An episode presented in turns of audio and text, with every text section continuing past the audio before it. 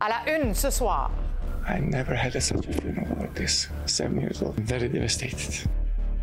C'est ce soir que débutent les cérémonies funéraires en mémoire de la petite Maria, l'Ukrainienne, tuée lors d'un délit de fuite. Rencontre entre Justin Trudeau et François Legault. Beaucoup de bonnes intentions, mais pour l'instant, on attend l'action. La santé, l'immigration et la protection du français au premier plan des discussions. Pour travailler au Québec, ben, il faut euh, connaître euh, le français.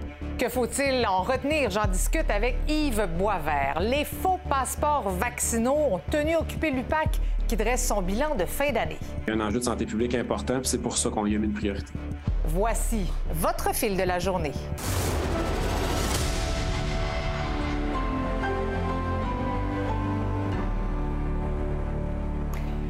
Bonsoir. Une cérémonie commémorative à la mémoire de Maria, la jeune victime d'un délit de fuite à Montréal il y a une semaine, a lieu ce soir.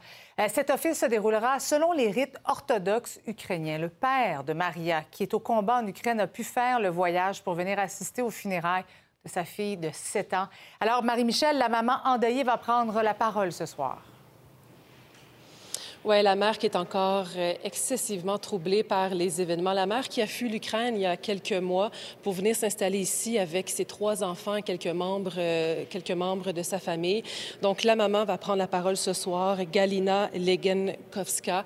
On ne sait pas encore si le père va prendre euh, la parole. Tu l'as dit d'entrée de jeu, Marie-Christine. Le père est Mhm. arrivé il y a deux jours de l'Ukraine. Le père qui était au front, qui était en train de combattre en Ukraine. Et on sait qu'Affaires mondiales s'est mêlé l'histoire pour accélérer le processus, pour permettre au père de venir offrir un dernier, dernier adieu à sa petite fille de 7 ans qui a été tuée euh, la semaine dernière euh, à Montréal. Et euh, donc, plusieurs personnes vont prendre la parole également ce soir, dont le prêtre ici de l'église où je me trouve, de la cathédrale orthodoxe ukrainienne de Saint-Calix. On écoute le prêtre en question.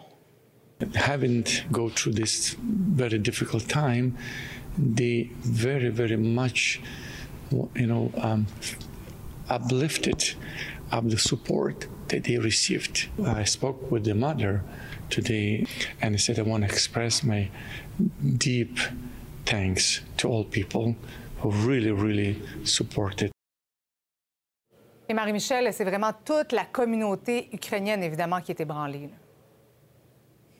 Oui, toute la communauté ukrainienne, la communauté montréalaise euh, également. On vient d'entendre le prêtre qui le disait, hein, la mère va prendre la parole aujourd'hui pour remercier euh, tout l'élan de générosité qu'il y a eu euh, en lien avec cet événement-là. On sait qu'il y a eu des campagnes de financement, notamment plusieurs euh, dizaines de milliers de dollars qui ont été amassés jusqu'à maintenant. Et j'ai posé une question toute simple au prêtre. Comment il allait, comment il vivait cette tragédie? Écoutez bien sa réponse. I'm very devastated. You know, I am crying. Yeah, sorry. I never had such a funeral like this. Seven years old. I know. Very hard. I mean, I didn't see her. You know, I am still. You know, hopefully that my colleague priest will be present tonight. You know, they will be kind of sharing. You know, to help each other. You know. Donc, on s'attend à beaucoup de, de monde ce soir. Marie-Christine, ça commence vers euh, 18h15. Funérailles officielles de la petite Maria demain, 10h30. La grande question maintenant que tout le monde se pose, c'est est-ce que le père va rester euh, au Canada? Euh, Ça reste à suivre, évidemment. On reste sur place. Merci, Marie-Michel. Merci. Bye-bye. C'est une rencontre qui avait été d'abord planifiée vendredi, rappelez-vous, mais l'entourage de Justin Trudeau avait préféré la reporter en raison de la neige. Ce tête-à-tête a finalement eu lieu ce matin. Véronique, plusieurs sujets ont été abordés. Euh, François Legault s'est montré positif quand même, mais il a hâte que euh, Justin Trudeau passe de la parole aux actes. Exactement. Et on a commencé par le positif parce qu'on sort de la COP 15. On en a parlé donc, au cours des derniers jours. Cette entente qui a été conclue, les deux hommes s'en sont félicités. Par la suite, on a parlé inflation, parce qu'il y aura des dépassements de coûts dans différents projets d'inf- d'infrastructure, le tramway, la ligne bleue. Donc, on s'entend sur le partage des coûts. Et vous allez entendre euh, tout le monde, euh, M. Legault, dire qu'il a senti de l'ouverture, mais pas vraiment d'engagement ferme. Euh, euh, je suis très content de pouvoir euh, avoir une rencontre plus formelle que ça dans quelques instants avec, avec François, avec le premier ministre Legault. Donc, le premier sujet que j'ai abordé, c'est la question des entreprises à charte fédérale. Il y a 400 entreprises à charte fédérale au Québec, soit des compagnies postales, portuaires ou encore aériennes. 380 se sont inscrites à l'Office québécois de la langue française, mais François Legault voudrait qu'elles soient toutes assujetties à la charte, la fameuse loi 101. 48% maintenant euh, des gens qui habitent à Montréal qui utilisent comme principale langue à la maison euh, le français. C'est juste à Montréal qu'on comprend pas de 50% Sur l'île de Montréal, il y a des gestes à poser. J'ai senti quand même euh, une volonté de vouloir travailler ensemble à arrêter ce déclin du français. Autre dossier, celui du chemin Roxham, par où 36 000 migrants sont entrés majoritairement au Québec cette année. Les délais pour traiter leurs demandes sont actuellement de deux ans. J'ai senti une ouverture pour qu'une partie de ces arrivants soit transférée dans d'autres provinces parce qu'il y a une certaine urgence d'agir. Et il a bien sûr été question des transferts en santé. Le mois dernier, François Legault signifiait son impatience. C'est ça, là aussi, c'est que M. Trudeau pense qu'il est meilleur que Christian Dubé pour choisir comment dépenser l'argent. Il représente actuellement 22 des dépenses en santé. Les premiers ministres provinciaux voudraient les rehausser à 35% On a discuté des transferts en santé. J'avoue que je suis plus confiant aujourd'hui que je l'étais avant la rencontre sur euh, la possibilité qu'on ait une rencontre des premiers ministres des provinces et territoires avec M. Trudeau. J'aime mieux ça que d'entendre parler de conditions. On échangeait sur euh, les intentions, euh, on se rejoignait. Maintenant, j'attends l'action.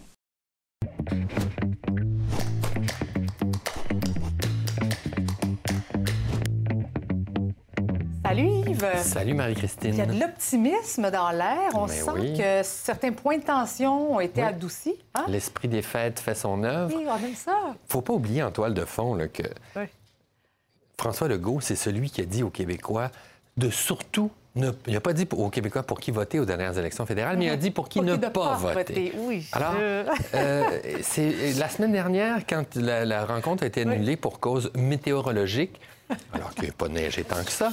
Euh, on pouvait se demander, est-ce que ça, est-ce que ça lui tentait vraiment, euh, Justin Trudeau, d'aller rencontrer le premier ministre du Québec? En tout cas, eh ça, a eu lieu. Oui, ça s'est bien passé quand même ce matin. Euh, j'aimerais qu'on regarde avec toi vers l'avenir, que tu nous donnes tes prédictions pour 2023 sur trois dossiers qui ont été abordés ce matin. D'abord, les transferts en santé. Bon, moi, j'ai l'impression que le contexte d'un gouvernement minoritaire hein, mhm. euh, qui, euh, là, M. Trudeau dit qu'il n'y aura pas d'élection en 2023. Personne ne veut d'élection en 2023, mais on ne sait jamais ce qui peut arriver quand on est dans un gouvernement minoritaire. Alors, dans ce contexte-là, avec les provinces qui demandent, je te rappelle, 28 milliards de plus par année, OK? Donc, récurrent, c'est pas mhm. juste un paiement. Euh, et l'opposition qui met de la pression sur le gouvernement en disant le système de santé, pas juste au Québec, partout au Canada, a des, ratés, il y a des, attentes, il y a tous les problèmes qu'on connaît. Est-ce qu'ils vont obtenir 28 milliards? J'en doute, mais il faut qu'il y ait un déblocage. Il faut que le gouvernement fédéral augmente sa contribution et, il semble y euh, avoir une ouverture. Oui, alors moi, ma prédiction là-dedans, c'est que oui, il va y avoir un, montant. Est-ce qu'il va être attaché à des conditions, ce que refuse le Québec? Ben, On verra. Qu'est-ce qui attend le Québec, Yves, côté immigration? Bon, alors, ça aussi, Marie-Christine, la question du chemin Roxham, ça ne peut pas être un plan d'immigration. C'est évidemment des demandeurs d'asile qui arrivent par là, 36 000 cette année. Mhm. Et ça prend deux ans pour régler leur dossier. Ces gens-là s'installent au Québec. Leurs enfants vont à l'école et euh, s'intègre dans la société. Puis au bout de ça, il y a un fonctionnaire, enfin un, agent d'immigration, un, tribunal qui dit ben là non, vous désolé, vous repartez. Alors j'anticipe qu'il y aura une forme de règlement ou un meilleur partage du poids parce que c'est surtout au Québec qu'ils arrivent. Et sur la protection du français. Sur la protection du français, tu as entendu tantôt que sur les 400 entreprises à charte fédérale, il y en a 380 qui sont déjà sous le régime, disons, des lois québécoises mmh. linguistiques. Je pense que là, et ça c'est nouveau au gouvernement fédéral, je pense qu'ils vont ouvrir la porte. Et encore là, à cause de la pression de l'opposition, du Bloc québécois, du NPD et des conservateurs même. Et que donc, il y aura cette chose qu'on n'aurait pas pensé imaginable il y a 25 ans, c'est-à-dire que ces entreprises-là, en fait, l'empire de la loi 101 va s'appliquer à davantage d'entreprises. Ça sera intéressant à surveiller en 2023. si je me trompe, ah. je veux qu'on efface cet enregistrement. Ah oui. Très drôle. Merci beaucoup, Yves. À demain. Salut. Le grand patron de l'unité permanente anticorruption, Frédéric Gaudreau, a fait le bilan de la dernière année. L'UPAC a reçu près de 800 dénonciations, dont 300 qui étaient liées directement à la production de faux passeports vaccinaux. 69 constats d'infraction ont été remis et trois personnes ont été accusées au criminel. Personne n'a encore été condamné pour l'instant. Le grand patron de l'UPAC croit qu'il était important d'agir c'est une bonne utilisation des ressources de l'UPAC puisque c'est des titulaires de charges publiques qui euh, ont émis des faux passeports vaccinaux, des gens à qui la société, la population a confiance et euh, qui s'attend à des hauts standards d'intégrité. donc, c'est notre mission justement d'empêcher de, ça. Des gens qui, qui sont autour de vous, par exemple, qui se promènent, qui vont dans les établissements publics puis qui prétendent avoir un passeport vaccinal en disant qu'ils étaient vaccinés mais qu'ils ne l'étaient pas. Euh, moi, je pense qu'il y a un enjeu de santé publique important, puis c'est pour ça qu'on y a mis une priorité.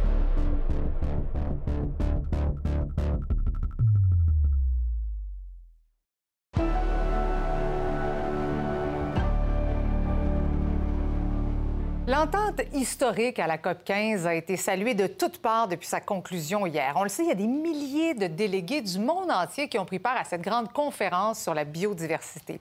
C'est clair que les différents acteurs de l'industrie touristique avaient de grandes attentes. Oui, les restaurateurs autour du Palais des Congrès ont reçu plus de visites, mais ce sont surtout les hôteliers qui semblent avoir bénéficié des plus grandes retombées. Lily Mercure fait le point.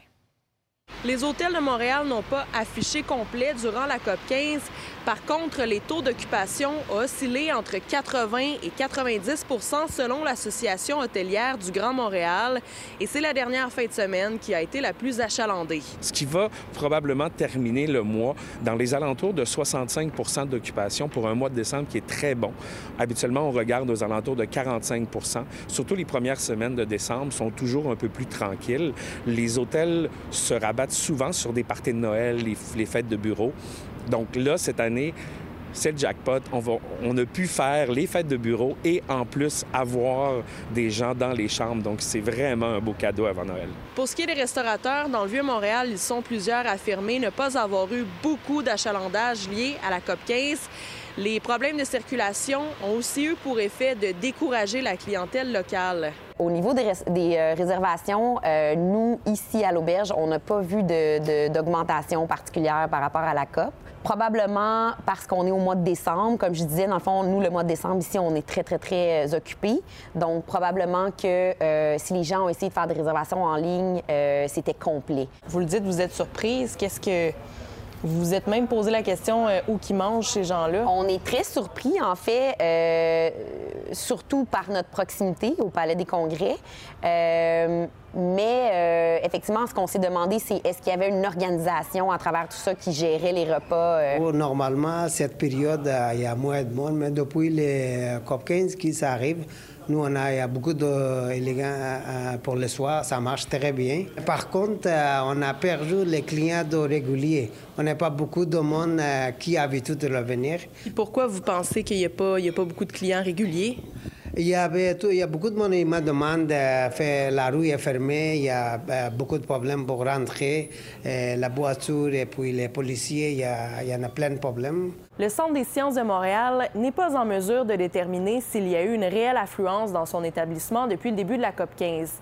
On est toutefois d'accord qu'il s'agit d'une bonne opportunité pour attirer les touristes durant les fêtes avec une exposition tout à propos. Le sujet est parfait euh, pour susciter un intérêt. On parle beaucoup de la COP 15 à Montréal euh, cette semaine, depuis les dernières semaines. Euh, on espère que ça va stimuler un intérêt grandissant pour les visiteurs qui vont venir nous voir. Et c'est sûr que là, savoir exactement combien de personnes ont profité de tel ou tel attrait touristique dans la métropole, il est beaucoup trop tôt. Mais on sait qu'il y a des centaines de délégués qui ont afflué au cœur du quartier des spectacles, notamment à l'Esplanade Tranquille où il y a une patinoire avec des projections interactives. Et il y a certains délégués, des dizaines de délégués, qui ont enfilé des patins pour la toute première fois. À compter d'aujourd'hui, il est maintenant interdit de fabriquer et d'importer certains articles en plastique au Canada. On parle notamment de sacs d'épicerie, des bâtonnets à mélanger, des pailles et des contenants alimentaires à emporter. La vente de ces articles-là sera totalement interdite dès l'été 2024. Les experts estiment que la nouvelle politique pourrait éliminer plus d'un million trois cent mille tonnes de plastique difficile à recycler. Souvent au cours de la dernière année, on vous a parlé de violence armée.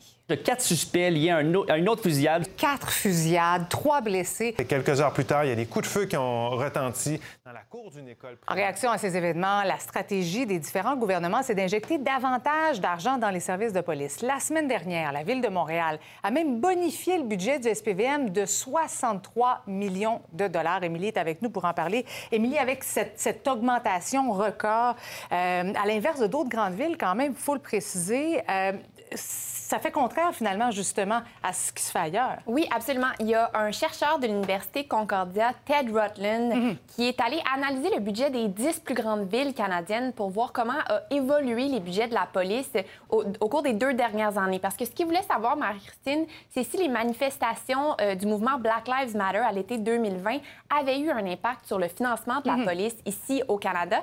Et ce qu'il a conclu, en fait, c'est que dans les dix plus grandes villes, la plupart avaient ralenti le rythme auquel ils, euh, ils augmentaient les budgets de la Ah oui. police. Donc, on ne parle pas de définancement, mais on a quand même moins augmenté les budgets de la police pour aller investir notamment dans des programmes communautaires, des escouades civiles. Et Montréal, ben, c'est une des seules grandes villes qui a choisi de faire le contraire et qui a continué d'augmenter et d'augmenter et d'augmenter les budgets de sa police, ce qui va complètement à l'inverse de l'idée du définancement qu'on réclamait pendant les manifestations après la mort de George Floyd aux États-Unis. Et justement, tu as parlé à des gens qui militent pour le définancement de la police à Montréal. Oui, parce que moi, je voulais savoir, dans le contexte de la violence armée actuelle, alors que les, les fusillades se produisent même en plein jour, comment on justifie cette idée-là de couper dans les budgets de la Mhm. police? Et en fait, ce qu'on répond du côté des militants pour le définancement, c'est que non seulement c'est possible de couper, mais ce serait aussi une solution pour endiguer cette violence armée-là. Je vous laisse euh, sur un extrait de mon reportage, Marie-Christine. La police au Québec est surfinancée et euh, sous-performante. Euh, on parle quand même de près de 3 milliards par année à la grandeur euh, de la province. Et juste au niveau du SPVM, c'est euh, 2 millions de dollars par jour. Tous ces millions-là, en fait, qui sont investis, qui sont engloutis à militariser la police, s'ils l'étaient plutôt à construire du logement public abordable, s'ils l'étaient pour euh, financer des services de santé mentale, bref, améliorer les conditions de vie des gens, il y aurait pas mal moins de pauvreté, pas mal moins de criminalité. Et pour voir ce reportage fort intéressant d'Émilie Clavel, rendez-vous sur notre site internet nouveau.info. On va parler des pompiers de Montréal maintenant. Ils ont entamé ce matin leur grande distribution de paniers de Noël à plus de 800 familles. C'est un nombre record en 35 ans d'existence. C'est que l'inflation, évidemment, fait mal au portefeuille de plusieurs ménages montréalais qui peinent à payer leurs factures d'épicerie. Louis-Philippe Bourdeau a accompagné des pompiers dans la livraison des paniers de Noël.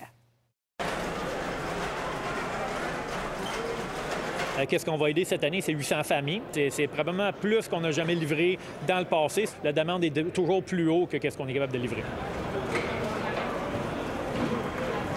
On voit des gens qui ont des emplois avec un salaire minimum qui peinent à arriver ou n'arrivent pas et qui font en sorte qu'ils sont à travers nos banques alimentaires et ont un panier. Donc, en ce moment, je ne peux pas vous dire qu'il y a un portrait type plus qu'un autre parce que ça s'étend sur toutes les sphères de la population maintenant. C'est le panier typique pour une famille. là. Donc, on, on va trouver trois boîtes de nourriture. Et la valeur de tout ça, c'est pour vous, ça représente quoi? Ça, ce panier-là, pour nous autres, a un coût pour nous autres de 440. Euh, si on regarde la facture de nourriture en 2019, puis on a retourné cette année, puis on va commander exactement la même chose, le prix était deux fois plus cher. Un beau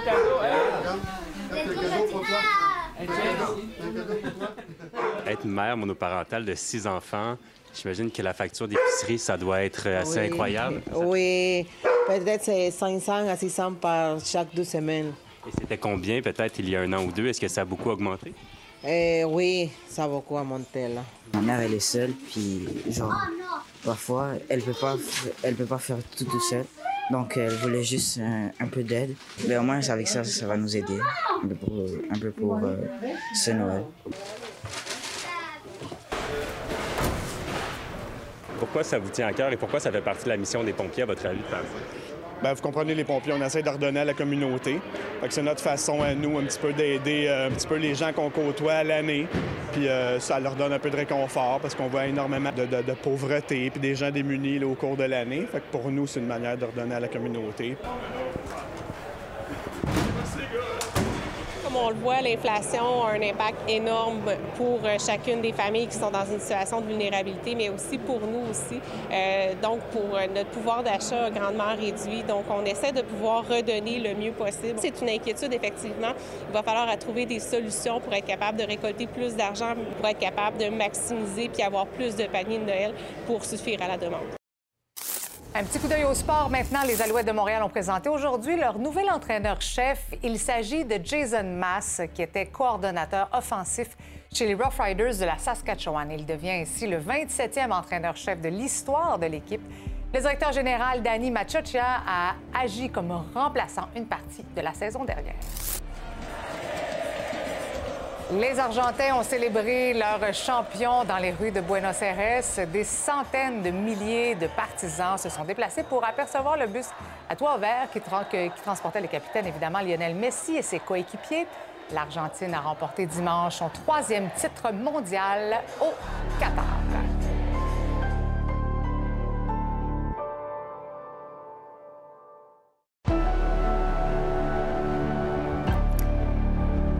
Sabrina, Vladimir Zelensky va se rendre à Washington demain. Oui, exactement. C'est ce qu'ont annoncé des euh, médias américains un petit peu plus tôt euh, aujourd'hui. Donc, c'est le premier voyage à l'étranger de Volodymyr Zelensky depuis le début de la guerre en Ukraine, hein, qui a débuté au mois de février euh, dernier. Il devrait en faire rencontrer son homologue Joe Biden du côté de la Maison-Blanche. Il est chez nous maintenant pour nous parler de ce cette tempête qui s'en vient à nos portes jeudi. Ce cataclysme, peut-être, non, je ne sais pas. On va voir, mais pour vrai, les, les, les pronostics, quand même, ça, ça semble quand même assez intense. On parle de, de, neige, vent fort, de la poudrerie. Ça devrait commencer à partir de jeudi soir. On vous en parle tout de suite parce qu'on sait que. Veille de Noël. Ben, parce que samedi, c'est la veille de Noël, le 23, le vendredi, vous allez peut-être commencer vos déplacements. Donc, soyez prudents parce que définitivement. Puis ça touche là, pas seulement la grande région de Montréal. Partout. C'est partout, pas partout de jaloux. au Québec. Pas de jaloux. Tout le monde va recevoir cette petite. Ben, c'est parce que la neige, c'est joli, mais là, je pense que Ouais. ça va être une petite Ouais. cochonnerie. Oui, oui, oui. C'est ça. Ah, bref. Et ce soir, Eh, bref, ce au soir, fil 22. on va analyser notamment la rencontre entre François Legault et euh, Justin Trudeau avec Antonine Yacari. On t'écoute. Merci, Sabrina. Excellente soirée à notre antenne. On se retrouve demain, 17h30. Bonne soirée.